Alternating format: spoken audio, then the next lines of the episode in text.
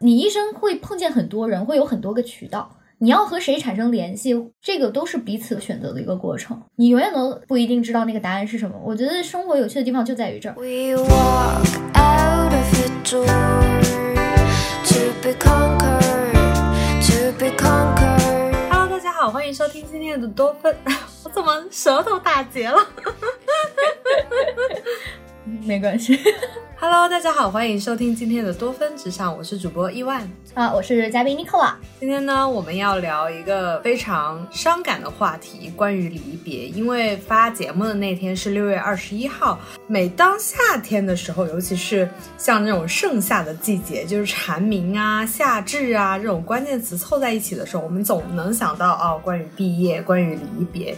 那职场当中，我们也会面临很多很多的离别。Nicola 前段时间就经历了这样一场离别，大家会不会有这个概念？就是叫什么“金三银五”，就是每年到了三月份和五月份的时候，就会是离职的大潮，是因为那些本来想要离职的人拿到了年终奖，然后就开始找下家。大部分公司都是这个样子，是的，所以三月和五月离职就是一个非常普遍的一个事情吧。然后我的话是因为我们公司和我关系比较好的几个同事，然后都在四月份的时候纷纷离职，因为他们是一个一个一个突然的，我觉得至少对我来说是很突然的消息，我当时还蛮情绪不好的。啊，你是突然知道的、啊？呃，对啊，就是他不是那种提前一个月就告诉你说我要离职了，基本上都是你坐在那个工位上面，然后你在工作的时候，然后他又会说中午要不要一起出去散个步啊，或者是说大家要不要喝奶茶，或者大家要不要吃蛋糕，今天是我的 last day，你现在就会啊？什么？是今天吗？啊，就这种感觉。可能我的处理方式就比较幼稚吧。我以前离职的时候，我就会 类似于昭告天下，提前两个月大家都知道我想走了，在我还没有自己找到下一份工作之前，我可能就会表露出我这种焦躁的情绪，甚至让领导也能感受到我的焦躁。嗯，就是我会觉得哦，在职场里面我们都是朋友了，那我给你说我想走了，我觉得也无可厚非啊，我就会把它当成一个秘密来讲。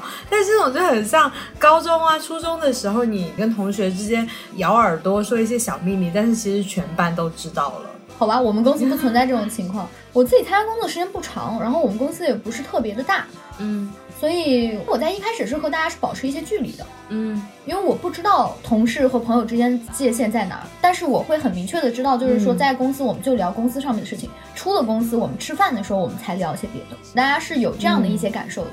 是的，同事并不一定要成为朋友，就是你们能在业务上面能够很好的去完成就可以了。你不需要去跟他讲说你的一些私生活，你谈恋爱了或者怎么样，不重要。这个在工作场合这些信息并不是很有必要的。那当然就是每个上司或者是每个团队都不一样。那有些团队他可能就是会觉得说，哎，呃，你的这个情绪如果更好的话，会可以更高效的工作。那有一些公司可能去管，但是我觉得在绝大多数的公司，这个情绪是你要自己去化解的，然后不要影响到在工作上面。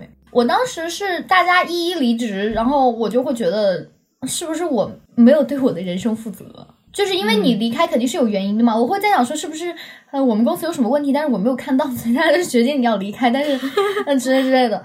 但是我后面就是找到自己的定位，就是我是一个内容部门的一个人，然后我觉得我在这边是还是可以获得发展以及获得我想要的一些成长的，所以我后面就知道说每个人他的需求是不一样的。比如说有些人可能会觉得他在这个公司可能他自己的业务上面他没有办法精进，或者是说他想要有更多的时间可以去陪家人，或者是说他想要赚更多的钱，嗯都会导致他想要去换一份工作，导致他离职。我自己是 经历过焦虑的一段时间，所以我在这边也想要跟一些可能第一次经历周围人离职的朋友说，就是离职它真的是一个个人选择。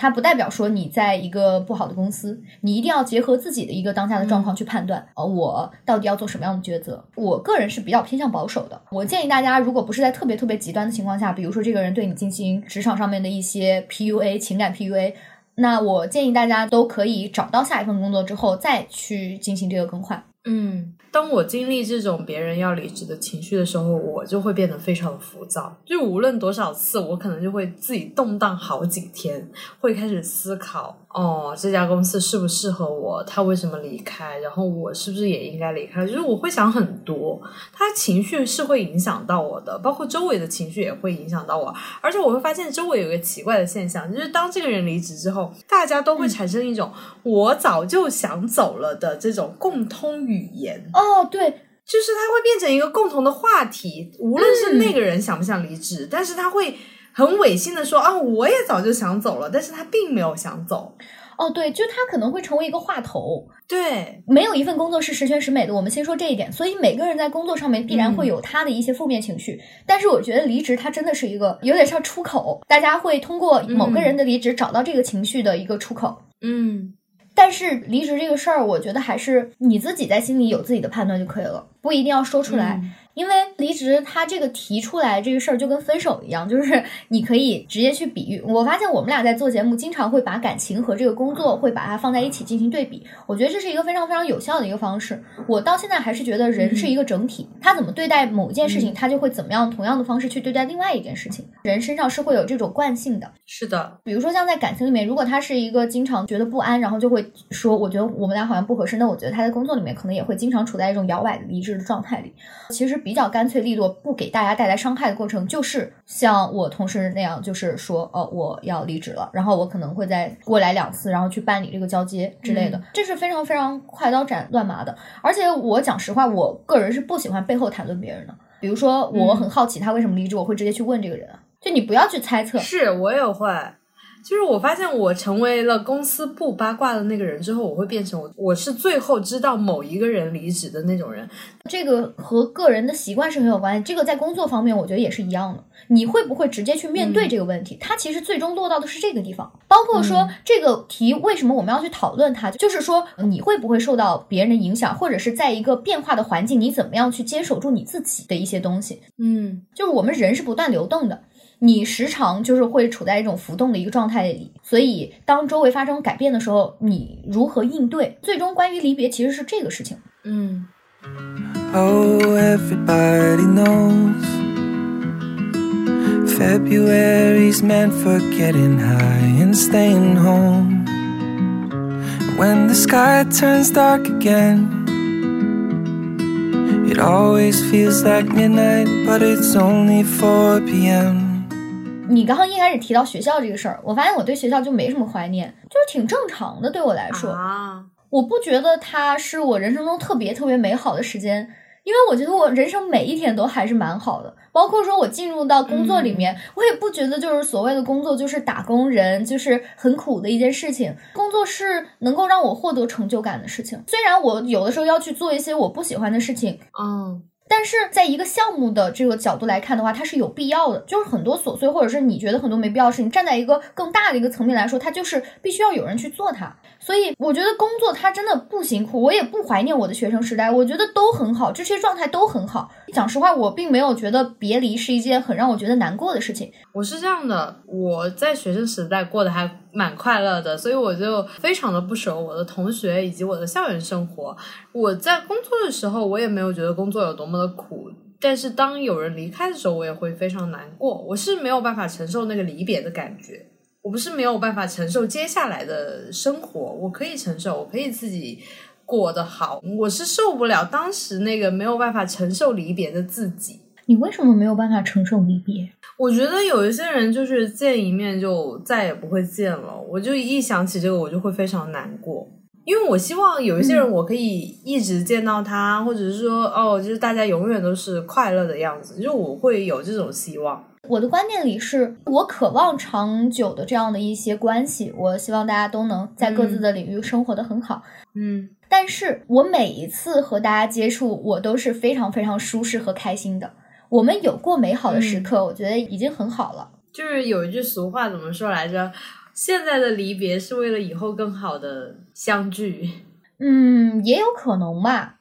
嗯，我我从来不把自己的期望放在未来，我永远都是当下。嗯。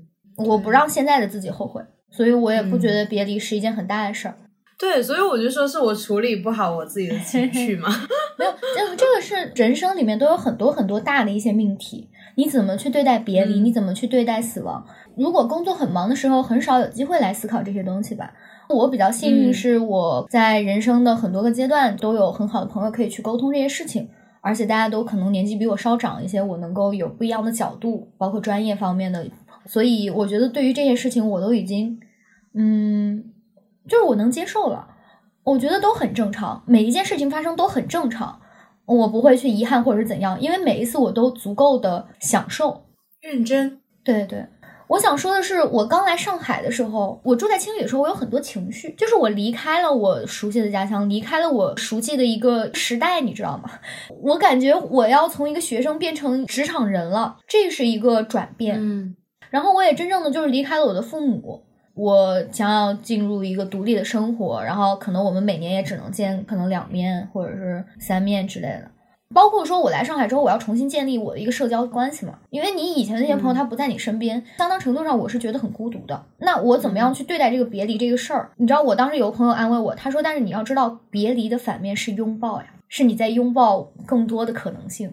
你离开了一个你熟悉的地方之后，你进入到一个陌生环境，实际上你进入到一个可能会更广阔的一个世界。他说你要去拥抱那些新的东西，而不是紧紧攥着那些旧有的东西不放，这是一个很好的视角。嗯 Long time since I've seen my best friends. Fun times out there in the West End. Sunny days in the cold. Sunny days, 你怎么度过之前你的同事离职的那个情绪的呢？就是我一开始会觉得焦虑嘛，就是因为我会担心是不是我没有为自己的人生负责。但是我后面就是确定说，我现在在我自己这样的一个年龄，在我这样的一个位置，我还是能够学到东西的，我觉得就 OK。因为我觉得在目前的三到五年，我觉得我都还是以学习为主的，而并不是以其他的目标。嗯如果我能学到东西的话，就是好的。嗯，那你们现在还有联系吗？呃，你知道，就是他们说怎么判断说你和同事有没有成为朋友的一个很大的一个点，就在于说你们离职之后还会不会有联系。我和其中一个人还是有联系的，对，你们偶尔会联系。就是我们还会说要一起去摸狗狗啊，或者是一起去散步，这个就是真正从同事关系变成朋友。哦，是，我也发现了，就是离职之后你还在联系的人，那他一定是有可能成为朋友，并且继续你们的友谊的关系。我真的很珍惜每天中午和大家一起吃饭的这个时间，就是和同事。嗯听大家交流的过程里面，你才会更知道他是一个什么样的人。因为工作的内容可能不会涉及到很多价值观或者是个人的兴趣爱好，嗯但是你在每天这样很日常的一些沟通里面，我觉得更能看出一个人。嗯，我刚刚听你这样说，我终于明白为什么我会比你更没有办法承受别离这件事情了，是因为我从小到大也好，或者是在学校，或者是在职场当中，我跟人的连接是很弱的，就是私底下的连接，就是我没有跟别人有很长时间的产生一个连接，所以我会觉得哦，就是他好不容易跟我产生连接了，他突然要跟我别离了，就是让我还蛮痛苦的。就包括我跟我原生家庭啊，或者是跟我的认识的朋友啊什么的，就是换城市换的太快了嘛，就是连接太弱了。啊，你这样说，我会觉得我是非常非常幸运的。我心里永远会有一个地方是有我那些哪怕在很远的朋友。我不知道你有没有就是认识超过十年以上的朋友。啊，有啊，对，就他现在跟我在一个城市，这因缘巧合来到了我正在住的城市，嗯但是他也步入了人生的下一个阶段，所以我们的连接又变少了一点点。但是我觉得还蛮好的，就是能看到他过得很好，我稍微会舒服一点。我会觉得我永远永远是有归属感的，不管是家庭也好，或者是像是我从初中认识到现在的朋友，我们到现在每一天那个群里面都还会发消息，啊，它是非常非常让我觉得舒适和安全的关系。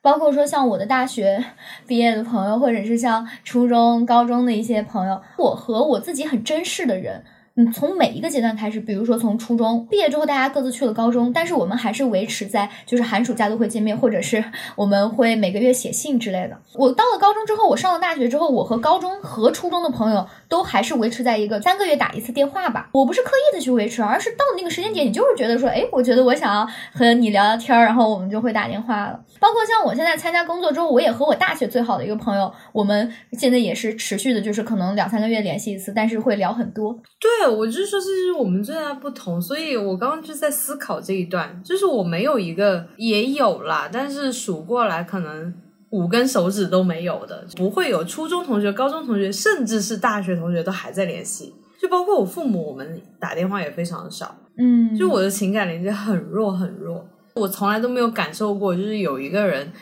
可能就是呃两三个月跟你联系一次啊什么的，一般都是我主动去联系别人，我变成了那个跪舔的人。啊，我觉得不用有这种心理啊，想要去见别人，或者是想要和别人产生联系，是一件非常非常好的过程，这说明你有爱人的能力。嗯在我们中国语境之下，其实很多人是很含蓄的，但是我的话，我就是一个很喜欢建立联系的人。嗯就是我想要见你的话，我就一定会去约，我不会觉得我处在一个什么样的位置，我不会给自己去定性。嗯嗯刚刚不是跟你讲说，我约到了一个我很喜欢的一个 UP 主，然后要一起吃饭嘛。就是我有他联系方式那一天开始，我可能给他发六次消息，然后我才约到他出来吃饭。就是你要知道发六次，哦，他是一直没有时间是吗？对对对，就是一直是岔开了。嗯，其实我自己心里会有点在想啊，天哪，会不会让人觉得很烦？因为我不停在邀，但是就是老是碰不到，碰不到，或者是说那个人他其实不太想跟我见面，他只是一直在推之类的。但是我还是会去发，就是我还是在尝试。就是如果说我真的去摸到了，就是比如说他真的不想的话，那我就会停。但是我觉得我们大家都是有彼此想要靠近的，就是以一种更开放的一个心态去吧。你去做事情，嗯总会有一些意想不到的结果，不用去害怕，不用去怎么样，因为那些脑子里面想象出来的东西，嗯你没有做的事情就是没有结果，所以要去尝试。嗯 Sometimes all that it takes is one little taste. Watch the snow melt away as the winter changes lanes. Sunny days, I don't feel so alone. Sunny days, sunny days in the cold. 我前段时间跟一个刚刚毕业的男生一起吃饭，他有一个现象让我发现，他每一周都在见他的大学同学，他就是不是特别的愿意去结交工作上的朋友啊，怎么怎么样。然后上周他有一个大学同学就要离开了，他就还蛮难过的。他说他还是没有习惯自己一个人租房子，还是没有习惯离开校园生活。这也是为什么我要把这一期关于同事离职和这个毕业生大家一起各自散落在天涯这个放到今天来聊。啊，嗯我很少会有大集体的概念，哎，就比如说你像是所谓的就是是同班同学这种概念，在我心里就没有，因为我就觉得我只要和我喜欢的人保持联系而已，其他人都就是你谁啊？就是 就是比如说像我大学毕业了之后，我一点不感觉伤心，就是因为我会知道我喜欢的人，我们还是会保持联系的。是，我觉得大家就是要坚守这个信念，就是即使我们今天聊那么多所谓的别离啊、同事离职啊什么的，其实都是围绕在就是所谓的很玄学的缘分嘛。你们是朋友，真的就是会一直联系的。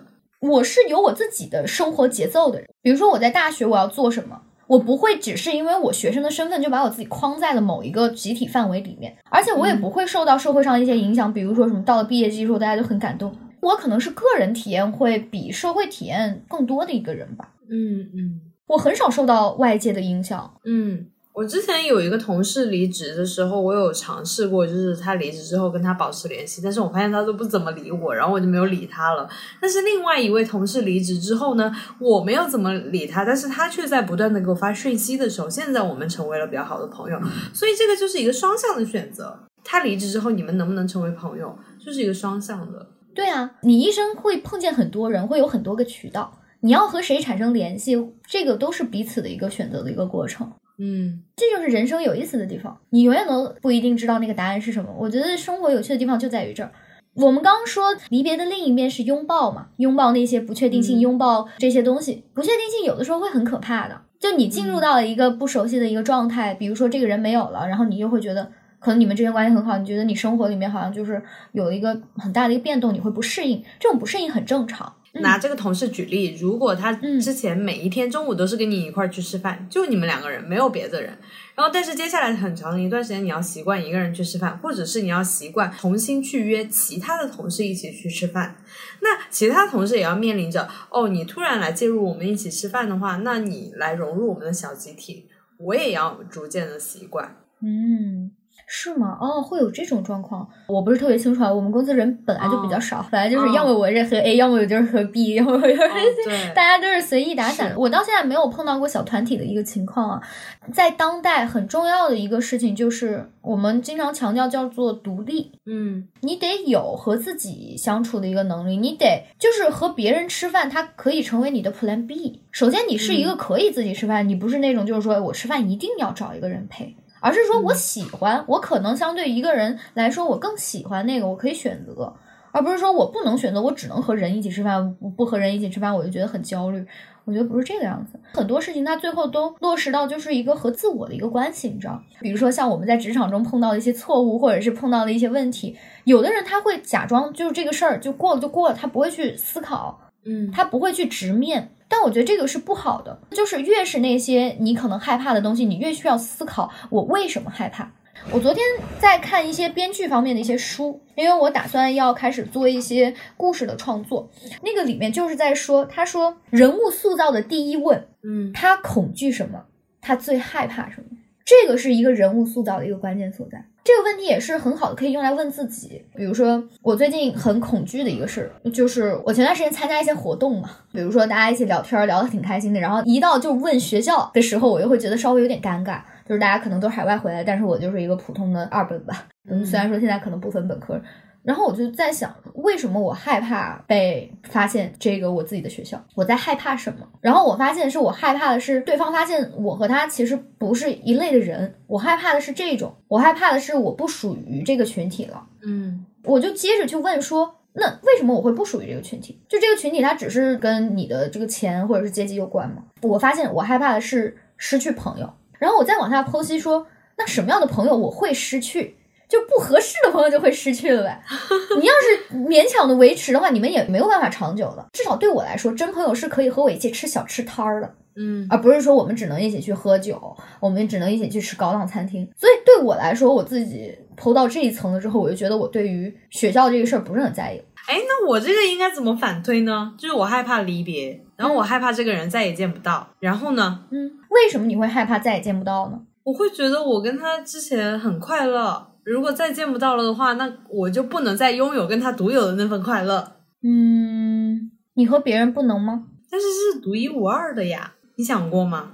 你说每个人都是独一无二的，我不知道，就是我我我我我真的没太想。就比如说你刚刚提到那个男生的事情，我会想到我前段时间和一个朋友聊天，他说每个人有每个人的命题，每个人的命题都不一样。嗯对我来说，这个问题在我这儿就不成为问题，但是可能在你那儿是一个很重要的命题，而且每个人的经历不一样。对，就是你刚刚说，你说我跟别人是独一无二的，我也觉得我跟别人是独一无二的，所以我就觉得我要慢慢的去学习这个离别的过程，就无论是谁，比如说，这个人离开了我的生活之后，我会觉得很好，就是现在是我和我自己相处的时间了。我需要更多的时间去思考我和我自己的关系，因为这个人的离开，所以你才会去思考说为什么我会感觉到悲伤。你会开始更多的思考说我和别人是一个什么样的关系，我和别人在什么样的关系之下我们会舒适，我希望的一个别离是什么样子的？因为别离它是一个很正常的事情。你只要见到人，你就不可避免的要产生别离。你想要怎么样去应对？我觉得这个才是一个更重要的，就是你自己得对这个事情有一个所谓的 plan 吧。比如说，你像我啊，我喜欢的别离是什么样子？就是你告诉我你要离开了，然后原因是什么，然后这样的话我就会很开心。然后如果我们俩能彼此祝福，那就更好，好聚好散嘛。嗯我人生中重要的别离时刻，基本上大家都做到了这一点，所以我完全不担心别离，我不担心这个人突然的消失。嗯，我懂了。因为我这一次回北京的时候，我就会发现，在我离开北京的时候，我知道我们会有下一次见面，所以我就不会有那么的难过。但是像我在大学毕业的时候，我知道哦，我们很有可能不会有下一次见面了，我就会非常非常的难过。所以这次我回北京的时候，我发现哦，就是大家成长了。然后你刚刚说的时候，我就忽然想起来，啊，我大学的时候知道我们再也不见面了，是因为我心里面已经有了一个答案，就是我们并不是一路人。嗯然后我离开北京的时候，我知道我们会见面，那我心里面的那个答案就肯定就是哦，我们是一路人，我们在某一个成长的路上还会再见。有情绪是很正常的，我们的身体的反应实际上是最直接的。我们大脑有的时候会有一些过于理性的思考，它反而会压抑你的情绪表达。但是我觉得相信自己的身体反应很重要。你结束了一段时间，你要进入到一个新的状态的时候，它必然会身体上有各种各样的调试。所以悲伤很正常，但是你悲伤完了之后，你再去思考，比如说像你刚刚那样说，因为这些人不会再见面，你发现他们不是一路人，所以你也就不会再觉得我以后再有伤心的必要了。哭是很有必要，但哭一场就可以了。对，就比如说我之前不是约你，我说我们两个一起去迪士尼嘛，然后我后面就、嗯呃没能去的时候，我就没有那么难过。但是其实如果换在其他人身上，我可能就会难过一下。然后我难过那个点就在于，哦，这一次不去的话，那可能我们下一次就再也不会去了。但是我当时给你说的时候，我的那个潜意识里面就是，我们下一次肯定还会再去的。还是安全感的一个问题啊。我们俩的交往是非常非常的有安全感，是基于在某一种信任感之上的。对，嗯，你不会担心这段关系就是它的一个走向。嗯，天哪，我们好适合就是把职场跟情感联系起来。我不觉得职场它只是职场而已，我觉得职场它是你整个人生的一部分。你怎么对待这个里面的事情，你就怎么对待你的人生，你就怎么对待你自己。是，它只是一个很小的一个切面。嗯所以在这里，我们就会想说，不管是在职场上，或者是在毕业的时候，嗯你将会在人生中很多很多个阶段碰见离别这个事情，可以多去思考一下，在你心中一次很好的离别是什么样子的，可以多和你觉得很重要的人去沟通，我可能喜欢什么样的离别，包括说，我觉得这个离别这个事情，你也要好好思考清楚，自己想要怎么离开。嗯包括我前段时间是写过葬礼这个事情，我想要怎么办葬礼，我要放哪些歌。嗯我在上面写的时候，我说，嗯，如果我离开了这个世界的话，大家不用感到难过。我觉得我就变成了空气、雨水和风。如果你想我的时候，你就可以抬头看看天，大声的说话，只要风在，我就能会听到，不用伤心。我离开了之后，大家能够把和我相处的那部分时间，能拿来更多的和更多有意思的人去相处。我可能只是世界上很有意思的其中一个人而已。我希望大家能够有机会去碰见更多的可能性。嗯所以离别它对我来说不是一件很伤心的事情，就还是我们强调的，呃，离别的对面是拥抱，拥抱那些可能性，拥抱那些不确定性，以一种开放的姿态去，因为我觉得大部分人还是不愿意去过一个能一眼看得到头的人生的。嗯在每一天平凡的生活里面去珍惜，然后去感受，而且大家一定要活在现在，活在当下，不要让你的每一次相处有遗憾，你就不会去担心所谓的别离了。嗯，哎，如果给你一次机会，在离开的时候，你会就是隆重的办一场 party，还是说默默的收拾好行李就走了？嗯，你说什么离职吗？还是人生的离开？就是任何离别，就比如说我大学的时候，我还记得我最后一天，我是等所有人都离开宿舍了，我再离开的。就是我是最后一个离开宿舍的，我不是因为我不着急或者怎么样，我就是不想我成为那个中间莫名其妙就离开那个人，我一定要看着大家离开之后，我再最后看一眼我的宿舍，然后我再自己离开。哦，你是一个仪式感很强的人，我没有。嗯，所有的这些东西对我来说都是很普通的事情。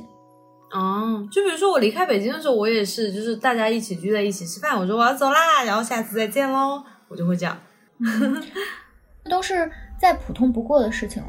我觉得我在过嗯普通的生活，这个事情对我来说，我我不觉得它是需要我去大张旗鼓的。嗯，你知道我的人生好像没有所谓的大起大落，就是我上一期节目说我在找到一种平和的状态，嗯这也是我在很多事情上面我不会有很多波澜的一个原因。真正能激起我情绪的只有很少的事情，就是因为我觉得他们都很正常。包括说，就是我从学生时代进入到职场人，我也没有觉得我经历了一个很剧烈的转变。我以前的思考里可能会是说，你到了一个新的状态，你到了一个新环境，你的生活发生巨变。我发现没有，我每天还是做着几乎类似的生活和事情。因为我在大学的时候，我就是那种喜欢的课我就去上，然后不喜欢的课上面我就看书。我发现就到现在工作里面也是一样的，我每天做我该完成的事，然后我剩下的时间我就看书，或者是我和朋友聊天。生活没有变化，你知道吗？生活没有改变的，可能是我碰到一些命题，可能是我要去了解一些五险一金，我要去了解，就是比如说上海户口，因为我不知道这些东西会不会对我有用。可能有一些信息是需要我主动去获取，嗯。对，它就不像是大学，你一进去他就会告诉你说，哦，你拿着拿着拿着什么东西毕业，然后什么你的课程安排什么样，就是你到了一个需要自己去计划你自己的生活的一个状态，你需要自己去对很多事情去有设计，比如说像我们刚刚所谓的别离，你脑子里面你喜欢那个别离是什么样子的呢？嗯自己要对你自己的生活有设计了，我要和什么样的人交朋友，而不是说我们一进学校了之后，我们就在一个群体里，你都你就没有选择的。嗯，到了社会之后，你迎接的是一个更广阔的世界。思考一下，我刚来上海的时候，我也会有非常非常强烈的这种迷茫感，就是不确定性，它有两面嘛。一方面是说它可能会带给你惊喜，但另一方面真的就是迷茫，你就觉得眼前是一片全是迷雾的森林，这世界很大，你手上是没有一个所谓的地图可以指引你的。所以你真的也只能靠自己慢慢的去做事。比如说我找工作，我觉得也是我的一个尝试。我当时的想法是，如果我找不到的话，我就回去考研了。嗯不要只是现在这种情绪，比如说离别，我很悲伤，不要现在悲伤情绪。比如说找工作，我很担心我找不到工作，就是我很恐惧找工作，我很恐惧工作。不要陷入在这种情绪里面，你去做，找到一些支持你，并且能给你安全感，而且给自己设置时间线。比如说像别离这个事情，你会说哦，他离开我的生活，我很难过，可以让自己难过，我觉得三十分钟。嗯然后你让自己适应可能三天，就是一定要有一个 DDL。包括我找工作的时候也是，就是我当时设置的是一个月吧，但我两个星期就找到了工作。我真的觉得你自己去做事之后，你会发现就是哎呦很多事情超出你的想象，是，没有一个所谓的完美的人生，就是你一定一定需要去做的事情没有，就是还是那个意思，就是你得对自己的人生。嗯，是有规划的。嗯我以前会担心，就是说我很担心我自己三十五岁之后找不到工作。就是我当时不是我同事离职了之后，我也会担心说，呃，天呐，就是我是不是没有为我的未来负责？嗯我会担心我选了一个不好的公司，然后它没有发展前景，然后三年之后我会落后于同行业的人吧。就是我老是会担心我学不到东西，或者是我成长速度很慢嘛。但是所谓的专业性是什么？专业性是指说你能提供给别人他所有的需求，对方所有的需求你都可以满足，这个就是专业了。嗯。它是可以通过很多种方式去学习到的，硕士也是一种，或者是本科也是一种，那在工作里面其实也是一种，所以有很多很多种方式可以去学习，就是你要看你自己到底要的是什么，然后目标的这个渠道，不用去害怕，人生真的很广阔很广阔，你只要不停的做事，你只要不停的去遇见更多人。包括我们刚刚说旅行这个事儿吧，我自己其实对旅行没有太多的渴求的，嗯，人比风景有意思。是，就是我前两天和一个朋友聊天儿，就我们常说就是读万卷书，行万里路。但是最最最有意思的是，你要去读一个人，你会发现说每个人看起来好像都是两人眼睛，一个鼻子一个嘴，好像大家穿的也体体面面的或者怎样。但实际上，对方那个人他到底在想什么，你其实不了解。我跟你讲，就是沟通最有意思的一个地方，就是在于说你得有一个人愿意说，而且另外一个人愿意听。这个是一个彼此的一个过程，就刚你说的那个联系也是这个样子。那不就是现在我这样，我愿意听，你愿意说吗？对啊，真正关系的建立，它不是在一个有目的的基础之上，它就是很自然的一件事情。你很突然，你就发现，哎，我好像愿意和这个人待得更久，是，我好像愿意在这个人面前说。我觉得这种关系非常的有意思。嗯，这个开放命题可以留给听众朋友们。对对对，我这个结尾结的好长。没有我说太多了其实我觉得还可以了，因为这一直都是一个大家永远离不开的一个课题。那如果大家有什么对别离比较感触比较深的地方，可以留言给我们。希望这一期能帮到大家吧。就是我们可以留个小作业，就是大家可以去想想，就是自己比较喜欢的和朋友之间的别离，或者是和同事的别离，是一个什么样的场景，它是怎么样发生。嗯，包括说你自己想要怎么样去和别人 say 拜拜，和这个世界 say 拜拜，就这几个都是大家可以去写的。当你自己有了答案之后，你真正的就处理好了和这个命题之间的关系。嗯其他的事情也可以这样去尝试，关于爱情啊，对吧？你想要在爱情里是一个什么样的身份？你渴望什么样的爱情？而且不能双标。